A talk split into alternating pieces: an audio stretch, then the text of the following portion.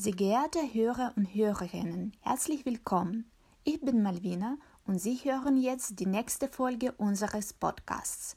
Machen Sie sich bequem, beginnen wir.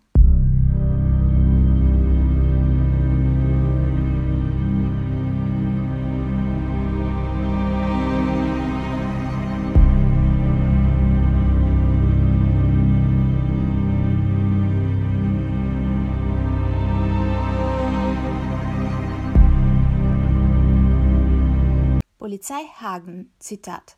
Polizeieinsatz am Donnerstagvormittag in Hagen-Weringhausen. Der 45-Jährige, ein früherer Partner, hätte sich mit Ex-Freundin gestritten und ihren Kopf gegen eine Wand gestoßen. Zitat Ende.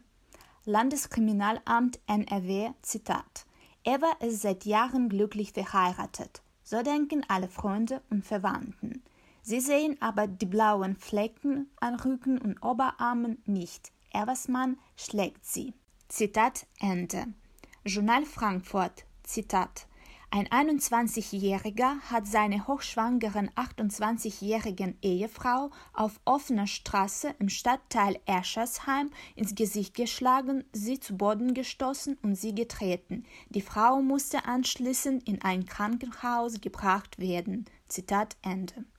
Solche Nachrichten werden täglich über die sozialen Medien, Zeitungen, Radio und Fernsehen verbreitet. Laut des Bundesamtes für Familie und zivilgesellschaftliche Aufgaben hat in Deutschland bereits jede dritte Frau mindestens einmal in ihrem Leben Gewalt erlebt. Besonders bei Streitigkeiten in Partnerschaften werden in erster Linie Frauen zum Opfer der Gewalt. Im Jahr 2019 berichtete Bundeskriminalamt, dass die Anzahl weiblicher Opfer ca. 81 Prozent beträgt. Aus der kriminalstatistischen Auswertung der Daten zu Partnerschaftsgewalt kann geschlossen werden, dass das Phänomen in Deutschland in den letzten Jahren an Bedeutung gewonnen hat. Dafür spricht, dass die erfasste Opferzahl zwischen 2015 und 2019 insgesamt um 11,2 Prozent angestiegen ist. Um von häuslicher Gewalt betroffene Frauen gut zu schützen, haben das Bundesfrauenministerium und die Bundesländer umfangreiche Hilfsmaßnahmen vereinbart. Das sind zum Beispiel Hilfetelefon Gewalt gegen Frauen und Schwangere in Not, Frauenhäusern, Frauenberatungsstellen, Hilfseinrichtungen, Wohnungsverweise nach Landespolizeigesetze etc. All das ist direkt und unmittelbar auf die Bedürfnisse der betroffenen Frauen hin ausgerichtet. Sie sind zweifellos effizient, aber vorläufig. Zum Beispiel beträgt die Dauer einer Wohnungsverweisung in Nordrhein-Westfalen nur zehn Tage und die Aufenthalt in vielen Frauenhäusern ist auf ein Jahr begrenzt. Was ist danach? Geht es dann weiter wie zuvor? Ich habe hinterfragt, ob es andere Angebote gibt, die sich nicht an die Auf-Frauen wenden, ihnen aber dennoch helfen. Nach spannenden Recherchen habe ich die Antwort gefunden. Täterarbeit. Aber was ist das eigentlich? Wie effektiv ist diese Möglichkeit? Diesen Fragen bin ich in Gesprächen mit Expertinnen nachgegangen. Gesprochen habe ich mit Katharina Kliche, Frau Kliche arbeitet seit über drei Jahren als Psychologin und Trainerin des Täterprogramms bei der Brücke Dortmund e.V., die das Projekt Mann ohne Gewalt koordiniert. Entsprechend groß ist ihre Erfahrung im Bereich der häuslichen Gewalt. Täterarbeit ist die Arbeit mit erwachsenen männlichen Tätern, die häusliche Gewalt gegenüber Ex-Partnerinnen in Partnerschaften ausgeübt haben. Die Klienten, die zu uns kommen, das ist ein ganz äh, breiter äh, Altersrange zum einen. Das heißt, also die müssen mindestens 21 sein. Wir arbeiten nur mit erwachsenen Tätern. Ähm, das ist schon mal wichtig. Das heißt, sie sind mindestens 21 Jahre alt. Und nach oben hin ist die Altersgrenze offen. Also wir hatten auch schon mal jemanden, der war 78, der war dann auch da. Diese Arbeit ist ein enorm wichtiger Baustein zur Prävention häuslicher Gewalt, die gesellschaftliche Intervention gegenüber Partnergewalt und dient insbesondere dem Opferschutz. Das ist vielleicht noch wichtig zu sagen, das absolut oberste Ziel ist, äh, ist der Opferschutz. Also wir treten an, ähm, damit keine weiteren Opfer geschaffen werden. Das ist äh, das Prinzip, danach arbeiten wir und ähm, das ist ganz, ganz wichtig für die Täterarbeit. Und meiner Auffassung nach, und ich denke, da schließen sich auch meine Kollegen an, ist Täterarbeit der beste Opferschutz. Täterarbeit trägt nicht nur zum Schutz von Frauen bei, die von häuslicher Gewalt betroffen sind, sondern liegt auch im Interesse der gewalttätigen Personen als auch der Gesellschaft insgesamt. Unter dem Dach der Bundesarbeitsgemeinschaft Täterarbeit häuslicher Gewalt arbeitet ein Netzwerk an 85 Täterarbeitseinrichtungen häuslicher Gewalt in Deutschland. Die Mitgliederinstitutionen haben sich den Standards zur Täterarbeit häuslicher Gewalt verpflichtet und entsprechende Qualitätssicherungsmaßnahmen umgesetzt. Er stellt einen Minimalstandard und verbindliche Leitlinien zur Sicherung der Täterarbeit dar, die auch Orientierung anderen Kooperationspartner und Kooperationspartnerinnen ermöglichen sollen. Bei Täterarbeit handelt es sich um ein zeitlich begrenztes, kognitiv verhaltensorientiertes Täter- oder soziales Trainingsprogramm. Das Kernziel des Programms ist zu zeigen, dass Täter ein gewaltfreies Konflikt- und Verhaltensrepertoire erlernen und einüben können. Das Täterprogramm bietet den Tätern die Möglichkeit, ein Problem und Unrechtsbewusstsein mit den Mitteln von Konfrontation, Beratung und soziale Unterstützung zu entwickeln, um den Kreislauf der Gewalt zu unterbinden. Es gibt zwei grundsätzlich verschiedene Wege, in das Programm zu gelangen. Also im Bereich der häuslichen Gewalt äh, gehen wir eigentlich immer davon aus, dass wir in, sogenannten, in einem sogenannten Zwangskontext arbeiten. Das heißt also, dass die Klienten zu uns kommen müssen. Ähm, der Zwangskontext, das sind oftmals justizielle Weisungen. Das bedeutet, das sind entweder Auflagen, Bewährungsauflagen oder beispielsweise ähm, eine Weisung vom, vom Staat, von der Staatsanwaltschaft. Und es gibt halt die Selbstmelder, die sogenannten Selbstmelder, die kommen nach, äh, auf eigenen Wunsch. Die informieren sich dann wahrscheinlich im Internet oder über Broschüren, über Flyer. Die kommen ähm, dann zu uns und bräuchten dann Hilfe, weil sie eben merken, sie haben Probleme in dem Bereich und sie sind womöglich noch gar nicht aufgefallen, polizeilich aufgefallen. Oder vielleicht ist es dann auch eine präventive Maßnahme. Die sind freiwillig da, aber freiwillig möchte ich gerne in Gänsefüßchen setzen, denn so freiwillig sind sie wahrscheinlich doch nicht da. Ähm, in der Regel wissen wir aber, dass die, ähm, die Klienten, deswegen habe ich gesagt, freiwillig in, in Gänsefüßchen, die haben, da steht oft jemand oder etwas dahinter. Ne? Das heißt also, da ist vielleicht die Frau dahinter, die sagt, du musst dich ändern, sonst trenne ich mich. Oder aber die merken selbst, die Beziehung leidet darunter. Vor Aufnahme ins Täterprogramm müssen mit jedem Teilnehmer individuell die Einzelgespräche als Einzelberatungen geführt werden, die in der Anzahl variieren. Und da sieht es eben so aus, ähm, der Klient meldet sich bei uns. Ähm, da ist es auch übrigens wichtig, dass der Klient sich selbst meldet, selbst wenn er zugewiesen wird von einer Stelle, von der Bewährungshilfe oder von der Staatsanwaltschaft, äh, von egal wovon, ähm, muss er sich nichtsdestotrotz um angenommen werden, persönlich einmal bei uns in der Beratungsstelle melden. Das kann telefonisch erfolgen, das kann per Mail erfolgen, postalisch, das geht auch. Dann wird er aufgenommen, kommt auf die Warteliste. In der Regel findet dann das Erstgespräch in den nächsten 14 Tagen statt oder es wird zumindest terminiert.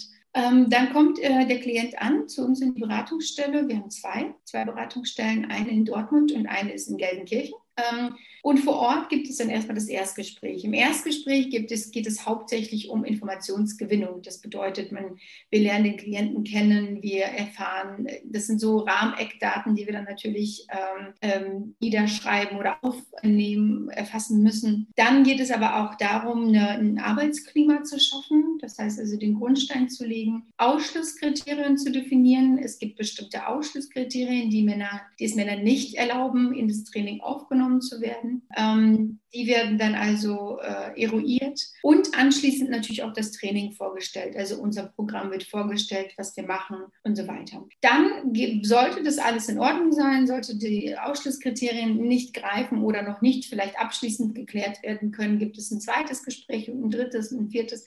Also in etwa fünf, sechs Gespräche im Einzelsetting. Ähm, und in diesen Gesprächen wird dann, werden verschiedenste Informationen aufgenommen. Biografie, die Tat, ähm, es werden vielleicht ähm, auch Testungen durchgeführt, Fragebogen ausgefüllt. Also darum geht es. Und vor allem wird die Gruppenfähigkeit geprüft. Die Fachkräfte der Täterarbeit entscheiden selbst nach Einzelgesprächen, ob ein Teilnehmer für das Programm geeignet ist. Bei solchen Entscheidungen nimmt die Täterarbeitseinrichtung zu Ex-Partnerin telefonisch Kontakt auf und informiert sie über die Inhalte und Ziele des Trainings und weitergehende Unterstützungsmöglichkeiten. Zudem wird ihnen bei Bedarf damit die Möglichkeit gegeben, bei erneuter Gewalt die Einrichtung zu melden.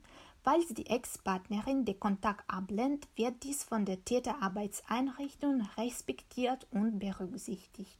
Der Standard zur Täterarbeit häuslicher Gewalt sieht ausführliche Liste der Zulassungs- und Ausschlusskriterien vor.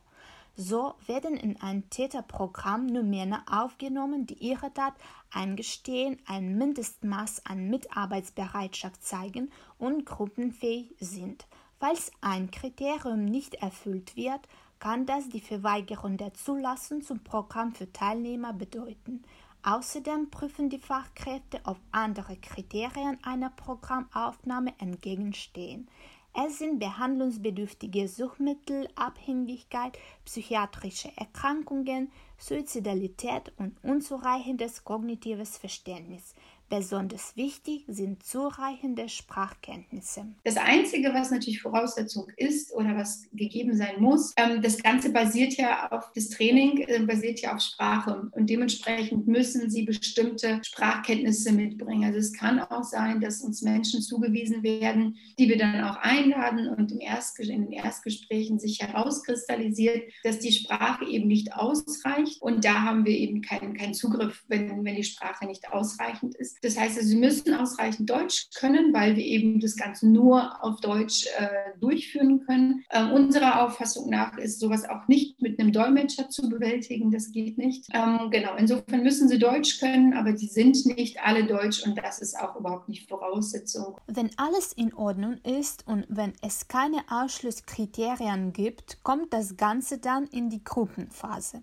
Alle Einrichtungen gehen vom methodischen Einverständnis aus, die Täterarbeit primär als Gruppenangebot durchzuführen. Der Standard betrachtet die Gruppe als Voraussetzung dafür, dass Männer sich gegenseitig mit dem Fehlverhalten konfrontieren. Und in der Gruppenphase ist es dann so, das sind 25 Termine, die mindestens absolviert werden müssen. Aktuell haben wir eine halboffene Gruppe. Das bedeutet, dass immer wieder neue Männer dazukommen können. Es gibt auch, man kann auch eine geschlossene Gruppe machen. Das ist dann, das macht jede Beratungsstelle unterschiedlich. Bei uns ist es aktuell noch so. Ähm, und dann kommen die Männer eben einmal die Woche findet die Gruppe statt. Das sind, ist dann mal ein Termin in der Woche pro, äh, jeweils zwei Stunden. In der Gruppe haben wir circa acht Teilnehmer im Idealfall. Es sind zwei Gruppenleiter da, ähm, gegengeschlechtliche Zusammensetzung der Gruppenleitung. Das bedeutet, ich arbeite mit meinem Kollegen zusammen, also jeweils immer ein Mann und eine Frau in der Gruppe. Es gibt die Fälle, wenn Gruppenarbeit ausnahmsweise nicht möglich ist. Dann kann auch Einzelberatung angeboten werden. Die Einzelberatung muss die gleichen Ziele verfolgen und alle Kerninhalte der Gruppenarbeit abdecken. Alle solche Ausnahmen sollten inhaltlich geprüft und begründet sein da die Dauer der Einzelarbeit dabei nicht festgelegt ist, sondern sich an den Erfordernissen des Einzelfalls orientiert, ist sie zudem für die Einrichtungen kostenaufwendig. Ein Tesa-Programm soll mindestens sechs Monate dauern. Vor Abschluss wird ein Abschlussgespräch angeboten. Die Zulassung zum Programm bedeutet aber nicht, dass Teilnehmer nicht aus dem Programm ausgeschlossen werden kann fehlende Verantwortungsübernahme, erneute Gewalthandlung, unzureichende Mitarbeit und Kooperation, Regelverstöße, Fehlzeiten und Gruppenfähigkeit führen zur Beendigung der Teilnahme an dem Täterprogramm. Bei der Umsetzung des Ausschlusses sollen besonders Sicherheitsinteressen der Ex-Partnerinnen und Kinder berücksichtigt werden. Die Geschädigte und die Kooperationspartner und Kooperationspartnerinnen müssen unverzüglich über den Ausschluss informiert werden. Täterarbeit umfasst umfangreiche Methoden und Konzepte, die aus dem Bereich der Verhaltens- und systemischen Therapie sowie der konfrontativen Pädagogik stammt. Viele Teilnehmer haben oft ein gestörtes Selbstbild. Es ist peinlich für sie zu akzeptieren, dass Gewalt einen Platz in ihrem Leben hat. Für die Täterarbeit ist es aber wichtig, dass sich die Männer über diesen Anteil bewusst werden. Erst dann ist eine Veränderung möglich. Deswegen ist die Spiegelung eine wichtige Technik. Wir reflektieren sehr viel über, über das, was wir tun und ähm, innerhalb dieser Reflexion kommt natürlich auch, ähm, kommen natürlich auch Ideen, was könnte man da machen und wie gehen wir das Problem an. Bei dieser Methode geht es darum, dem Täter einen Spiegel vorzuwerfen, um ihm eine neue Perspektive auf sich selbst zu geben, sodass er die eigene Konflikthandlungen oder Einstellungen überdenken kann. Als Spiegel werfen sich entweder die Fachkräfte oder die Gruppenteilnehmer auf. Es gibt verschiedene Möglichkeiten, die Konflikthandlungen oder Einstellungen zu spiegeln. Fachkräfte können zum Beispiel das Gesagte und Wahrgenommene zusammenfassen und dann dies konkret wiedergeben oder können sie untereinander Rollen spielen. Rollenspiele sind ein zentrales Element der Verhaltenstherapie. Ein großer Vorteil dieser Methode ist, dass die verschiedenen Situationen zeitlich flexibel wieder erlebbar gemacht werden. So können die Fachkräfte wichtige Informationen über Einstellungen und Schemata eines Täters bekommen. Rollenspiele helfen auch Ressourcen wie Empathie oder die Imagination von Zukunftsvorstellungen zu aktivieren. Jede Darstellung kann jederzeit gestoppt und danach verpflichtend ausgewertet werden. Dies ermöglicht die Überprüfung der Befindlichkeiten der Teilnehmer. Eine Auswertung ist wichtig, weil Rollenspiele tiefgreifende und traumatische Erfahrungen triggern können. Wenn die Teilnehmer Anzeichen einer Retraumatisierung, wie zum Beispiel Dissoziation, zeigen, muss das Rollenspiel umgehend abgebrochen werden. Auch wenn solche Anzeichen ausbleiben, muss das Dargestellte aufgearbeitet und ausgewertet werden, um Lernprozesse und Lerneffekte zu verstärken. Eine Auswertung sollte durch Fragestellungen an die Gruppenteilnehmer erfolgen. Sie sind zum Beispiel Wie war es für Sie? Was fällen Sie gerade, was würden Sie anders machen, etc. Es gibt unterschiedliche Rollenspielvarianten, zum Beispiel Rollenspiele zwischen Teilnehmer und Fachkraft, zwischen Teilnehmern, Gruppenteilnehmer als Unterstützung und zwischen den beiden Fachkräften. Der IB Sozialberatung Ludwigsburg e.V. bemerkt, dass die Rollenspiele die effektivste Methode sind. Das ist der Teil, ähm, dass wir ja gegengeschlechtlich sind. Das habe ich ja gerade schon gesagt. Das, ich bin als die Frau in der Runde und mein Kollege als Mann. Und ähm, das ist auch schon ein Teil der Intervention, wie wir miteinander arbeiten. Also wir sind ja quasi ein Rollenmodell für unsere Klienten, wenn wir da sitzen und die Kommunikation zwischen uns beiden, das heißt also respektvoller Umgang ähm, und wie wir miteinander agieren, wie wir miteinander kommunizieren. Das ist ganz wichtig. Interessant ist auch das Konzept heißer Stuhl, das von Jens Weidner und Michael Heilemann entwickelt wurde.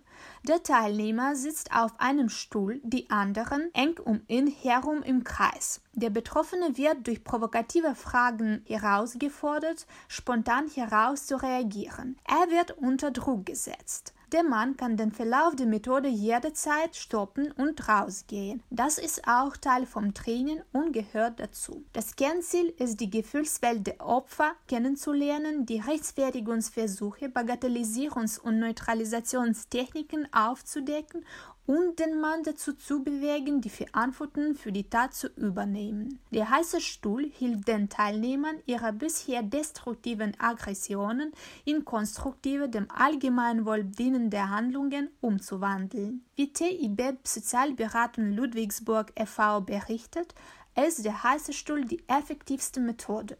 Zitat der heiße Stuhl ist auch deshalb so gut, weil da lauter Fachleute für Gewalt sitzen. Die können dann nicht sagen, dass sie unschuldig sind, weil die anderen wissen ja selber, wie es ist. Zitat Ende.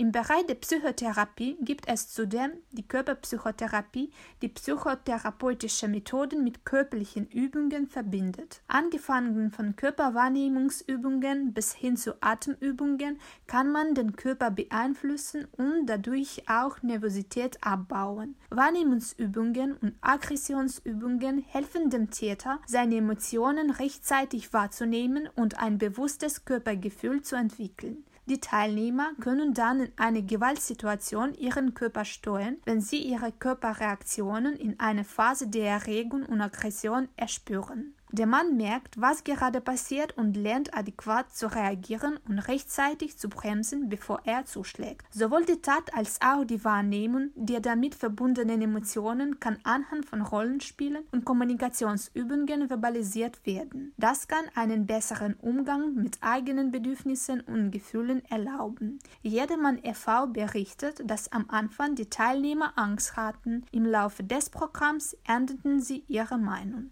Bei aller methodischen Gestaltungsfreiheit und der Vielfältigkeit der Konzepte und Methoden sieht der Standard manche Inhalte vor, die als verpflichtender Bestandteil eines Täterprogramms dienen. Also absolut verpflichtend ist, jeder, der zu uns kommt, macht auf jeden Fall eine Täterrekonstruktion, äh, eine Tatrekonstruktion nennt sich das. Das ähm, ist eine Methode, die nimmt die Tat des Mannes in den Fokus. Eine bestimmte Tat, er darf sich die Tat auch aussuchen. Es ist entweder die letzte oder die heftigste gewesen in der Regel oder eine, an die er sich besonders gut erinnern kann. Und ähm, dann wird das meistens, das kann man im Einzel machen, aber in der Gruppe ist es natürlich viel besser, weil man in der Gruppe eben Effekte generiert, äh, die im Einzelnen nicht möglich sind. Ähm, und da wird zum Beispiel die Tat des, des äh, Mannes in den Vordergrund gestellt und ähm, die wird dann ganz dezidiert äh, analysiert, bestimmte Aspekte in den Fokus gerückt. Das ist also ein ganz wichtiger Bestandteil. Tatrekonstruktionen werden meist mehrfach verwendet, besonders dann, dann, wenn ein Teilnehmer keine Verantwortung für das Handeln übernimmt. Es gibt unterschiedliche Vorgehensweisen dabei.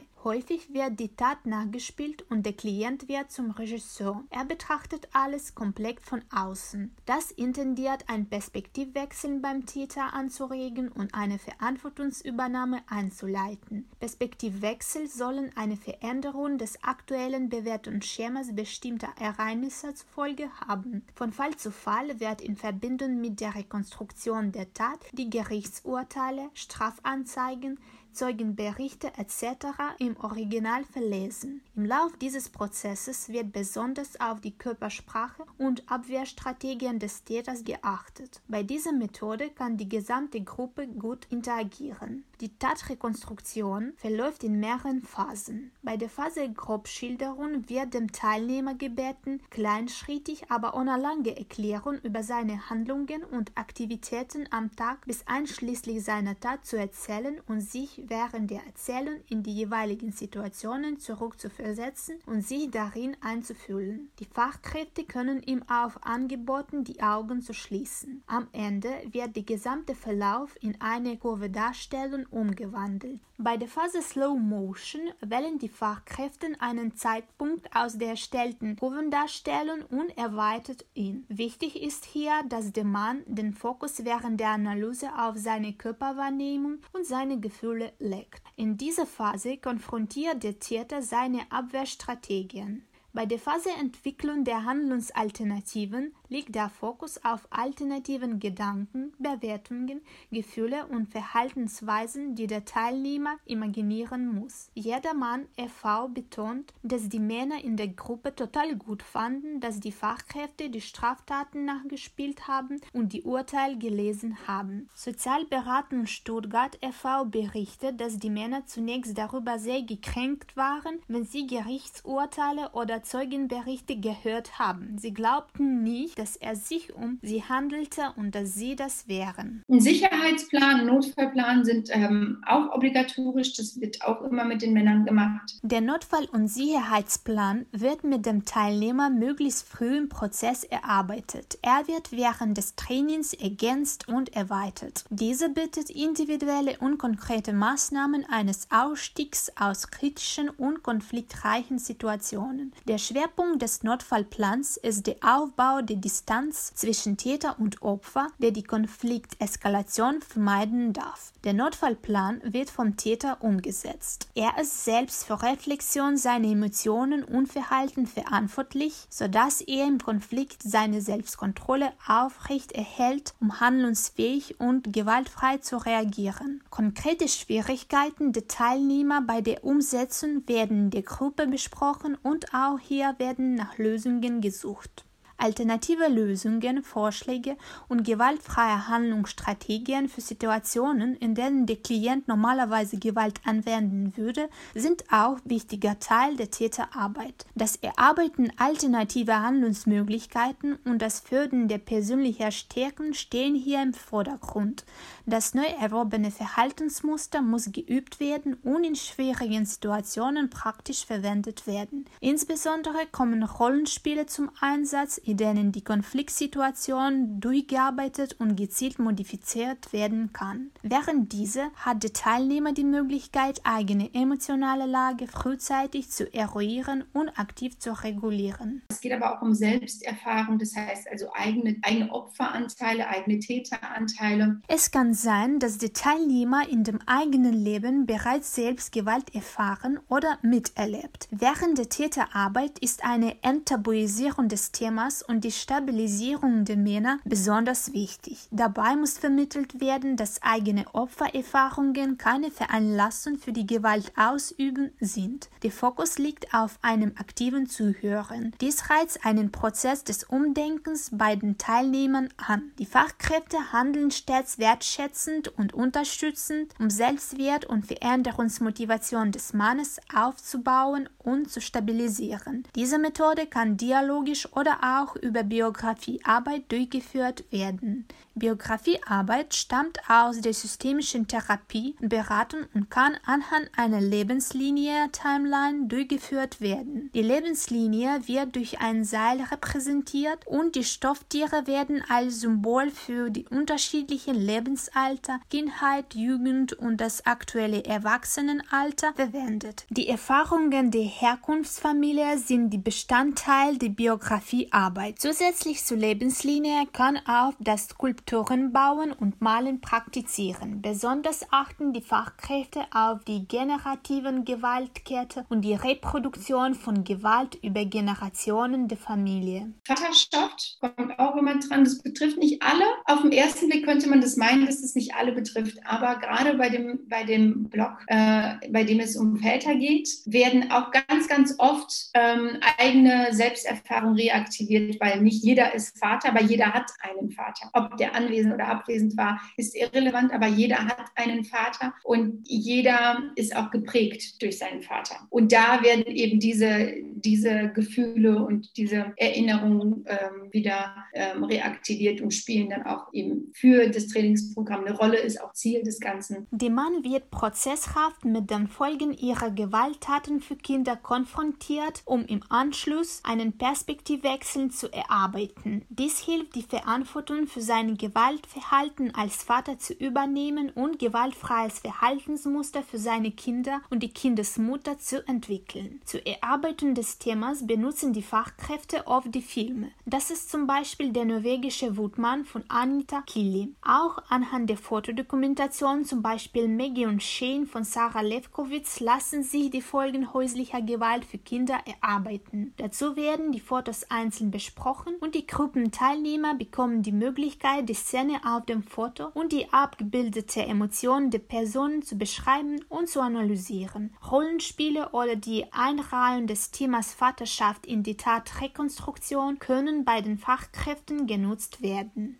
Bei der Täterarbeit sollen die Teilnehmer auch lernen, sich mit ihren häufig klischeehaften Bildern von Männlichkeit, Weiblichkeit, Mutterschaft und Vaterschaft sowie Männer- und Frauensexualität in Verbindung mit Gewalt, Macht und Ohnmacht auseinanderzusetzen. Sie sollen ihr Verhältnis zur Partnerin hinterfragen und ihre Verständnisse verändern. Zur Bearbeitung des Männer- und Frauenbilds gibt es verschiedene Zugänge. Die Gruppenteilnehmer sollen die geschlechtsspezifischen spezifischen Merkmale nennen und die Fachkräfte notieren diese zwischenzeitlich auf einem Flipchart. Auch Plastikmodelle eines männlichen und weiblichen Torsos können zur besseren Visualisierung verwendet werden. Die genannten Merkmale werden dann auf diesen mit selbstklebenden Zetteln verteilt. Ziel ist es, die getrennte Attribution beider Geschlechter aufzuheben. Sofern mit Torso-Modellen gearbeitet wird, können die angeklebten Eigenschaften auf beide Modelle neu verteilt werden. Das Thema Kommunikation ist der große Teil der Täterarbeit. Im Täterprogramm erhalten die Teilnehmer die Möglichkeit, aktuelle Konfliktsituationen, Ereignisse und Themen aus ihren Partnerschaftsbeziehungen einzubringen und zu reflektieren. Das ist keine Seltenheit, dass die Teilnehmer zu gewaltfördernden Kommunikationsmustern tendieren. Dies drückt sich häufig in aggressiven Äußerungen inner und außerhalb der Partnerschaft, aber auch den Gruppensitzungen aus. Da den meisten Teilnehmern diese dysfunktionalen Kommunikationsweise nicht ganz bewusst sind, muss öfters eine Abmilderung durch die Fachkräfte erfolgen. Es gibt im Anschluss die Erarbeitung und das Einüben der funktionalen Kommunikationsweisen. Die Gewalt wird bilanziert, also es wird geschaut, okay, was hat der Klient dadurch, was ist die Funktion der Gewalt? Die, die Gewalt ist ja, hat ja auch eine Funktion, sonst wird er sie auch gar nicht ausüben und anwenden. Das wird sich dann ganz genau angeschaut.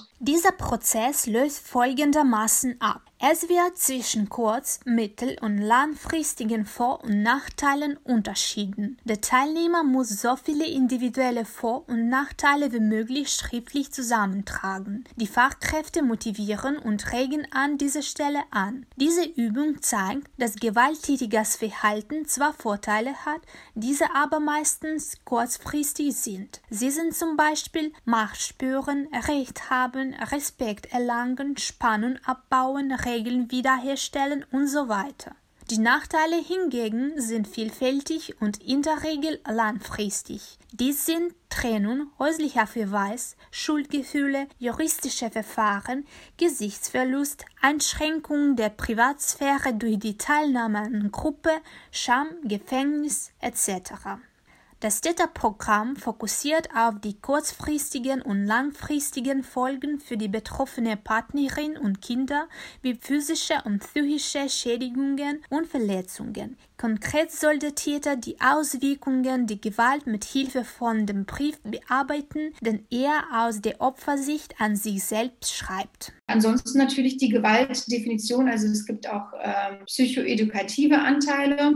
Das wäre zum Beispiel dann die Definition der Gewalt beispielsweise, Gewaltkreislauf und so weiter. Es geht um natürlich die, die Gewalt an sich. Verschiedenste Gewaltformen werden eruiert. Eine Gewaltdefinition und die einzelnen Klassifikationen und Formen von Gewalt werden gemeinsam in der Einzel- oder Gruppenarbeit anhand der konkret verübten Taten des Teilnehmers bearbeitet arbeitet. Der Mann wird zunächst gefragt, was er selbst unter dem Begriff Gewalt versteht, welche Formen er bereits kennt und welche er explizit angewendet hat. Die Fachkräfte tragen so viele Gewaltformen wie möglich zusammen und diese gut sichtbar während der Gruppensitzungen auf einem Plakat oder Whiteboard platzieren. Die Klienten sollen auch in Einzel- oder Gruppenarbeit ihre persönliche Gewaltspirale erarbeiten und diese vorstellen. Die einzelnen Stationen wie Gewalthandlung, Erleichterung, Erklärungsversuche, Spannung etc. sollen dabei von den Teilnehmern anhand von ihren Handlungen, Erfahrungen und Denkweisen gefüllt werden. Für jede Station werden unterschiedliche Ausstiegsstrategien aus dem Gewaltkreislauf geübt. Am Ende zeigen die Fachkräfte, wie sich der weitere Verlauf des Gewaltkreislaufes dadurch verändert würde. Das Modell der Gewaltspirale trifft aber nicht schematisch auf alle Täter häuslicher Gewalt zu. Die oben skizzierten Methoden und Konzepte sind wesentliche Grundlagen des Täterprogramms. Eine gänzliche Trennschärfe und strikte Zuordnung der Methoden gibt es jedoch nicht. Das heißt, dass einzelne Elemente oder Themen je nach Schwerpunktsetzung betont und intensiver in das Programm eingebunden werden. Die methodische und inhaltliche Vorgehensweise ist fließend und weitere Methoden und Konzepte können flexibel ergänzt werden. Manche Methoden nehmen wir aus dem Arbeitsbereich und äh, adaptieren sie bei uns, wenn es passt. Es gibt auch Methoden aus anderen Therapien, wie zum Beispiel auch aus der Sexualstraftätertherapie. Da gibt es auch Methoden, die wir dann auch bei Bedarf und ähm, nach Möglichkeit auch natürlich involvieren können oder adaptieren können in, unsere, ähm, in unser Training. Wichtig aber mir ist zu sagen, wir arbeiten äh, relativ klientenzentriert. Das bedeutet, wir haben zwar unsere, unsere inhaltlichen ähm, Stränge, die wir verfolgen und das Ganze könnte man auch modulisiert gestalten. Bei uns steht der Klient im Fokus und wir befangen jede Gruppe mit einem Blitzlicht an. Das bedeutet, dass die Klienten erzählen, wie es denen gerade geht, was sie die Woche erlebt haben, welche Themen stehen im Vordergrund. Ähm, und dann, je nachdem, welche Themen sie mitbringen, richten wir uns danach. Ähm, während wir das tun, versuchen oder machen wir, was wir dann machen, ist, dass wir die inhaltlichen Stränge immer wieder einfädeln und immer ein, wieder einfließen lassen, aber wir bleiben sehr, sehr nah am Klienten. Wir sind multiprofessionell aufgestellt und äh, da gibt es, äh, das ist auch eine wichtige Ressource für uns, dass wir uns da ähm, auch an anderen Methoden bedienen und grundsätzlich sind wir da flexibel und relativ kreativ auch, würde ich sagen.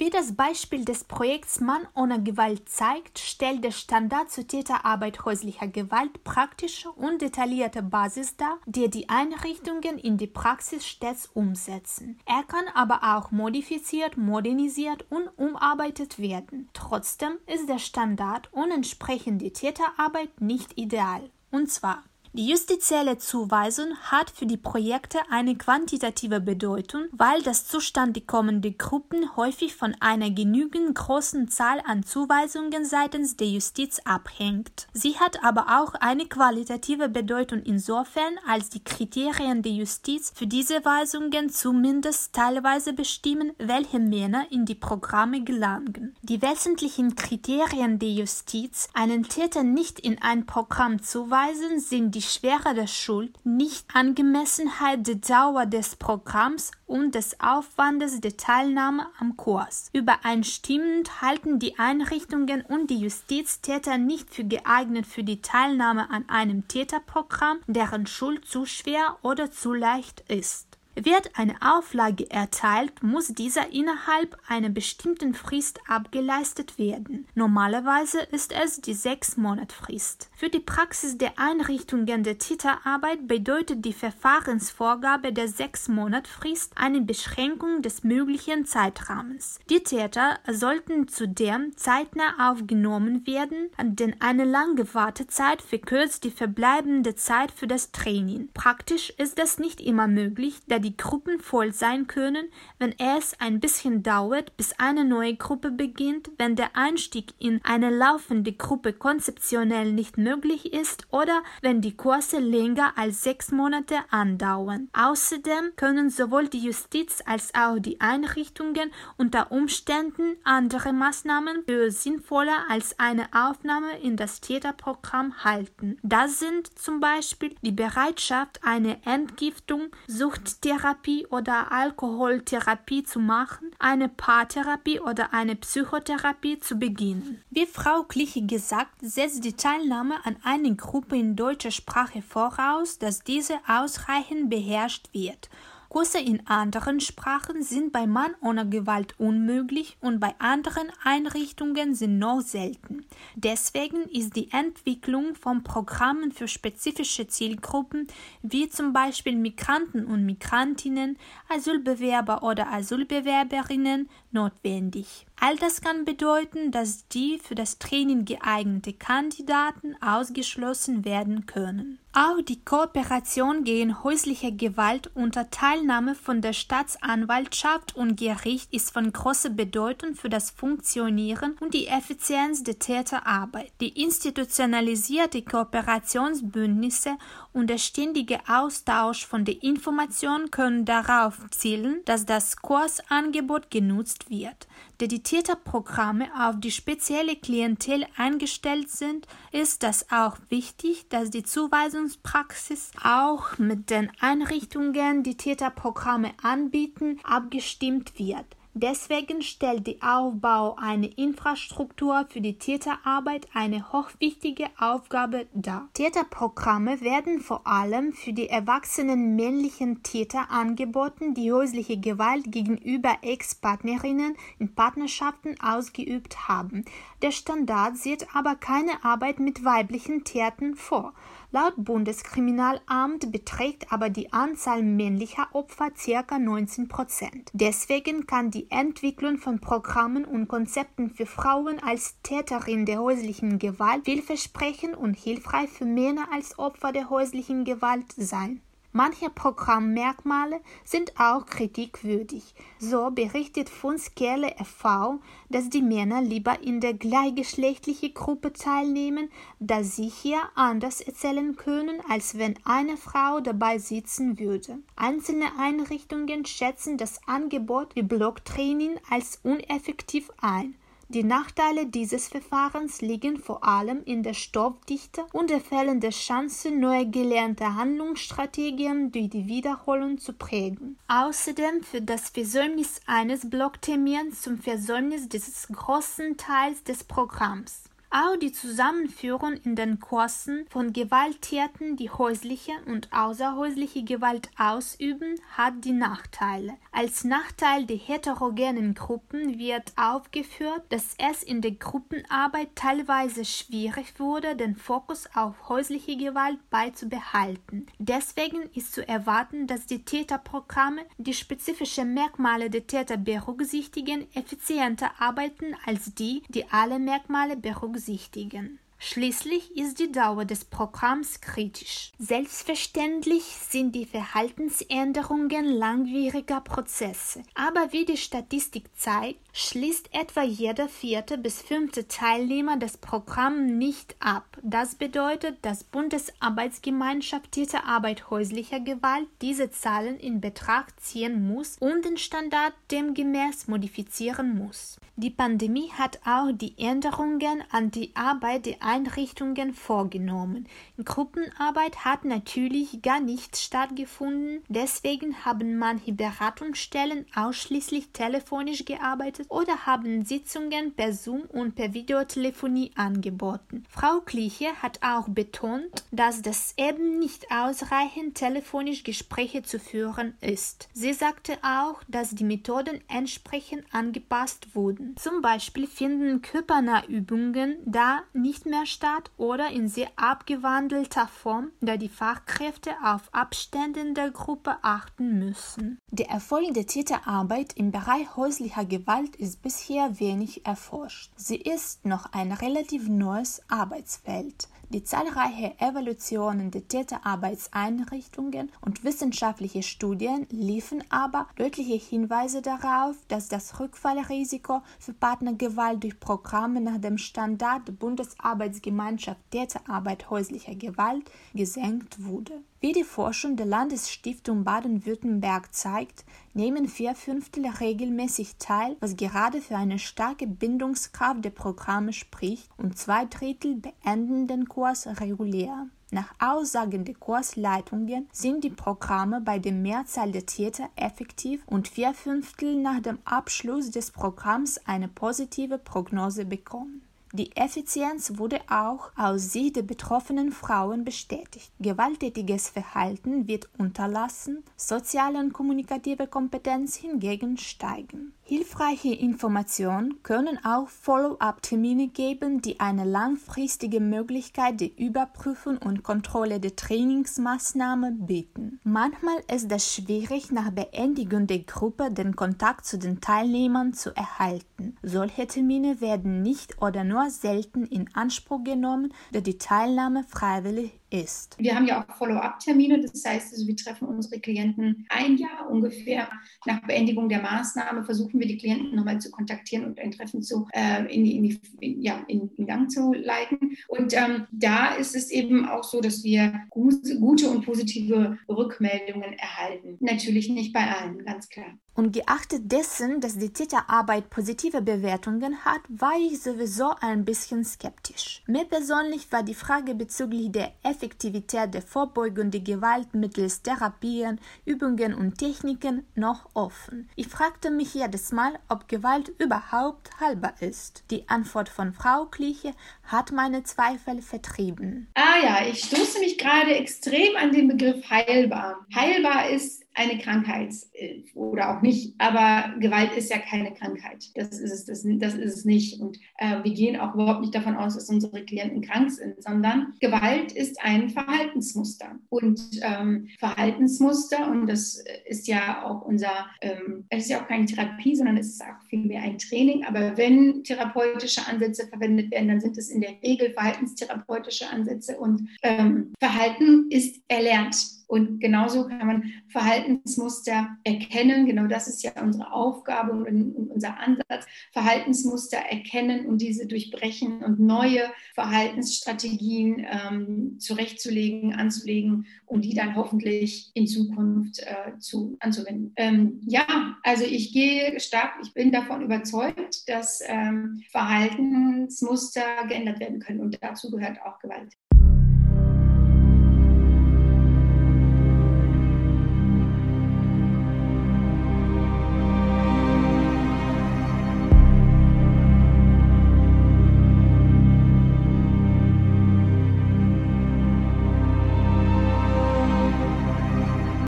Liebe Hörer und Hörerinnen, vielen Dank für Ihre Aufmerksamkeit. Die Bundesarbeitsgemeinschaft Täterarbeit häusliche Gewalt können Sie unter www.bag-täterarbeit.de erreichen. Hier bekommen Sie Informationen über alle 85 Beratungsstellen. Die Brücke Dortmund e.V. finden Sie unter die-brücke-dortmund.de. Hören Sie unsere nächsten Folgen und bleiben Sie gesund.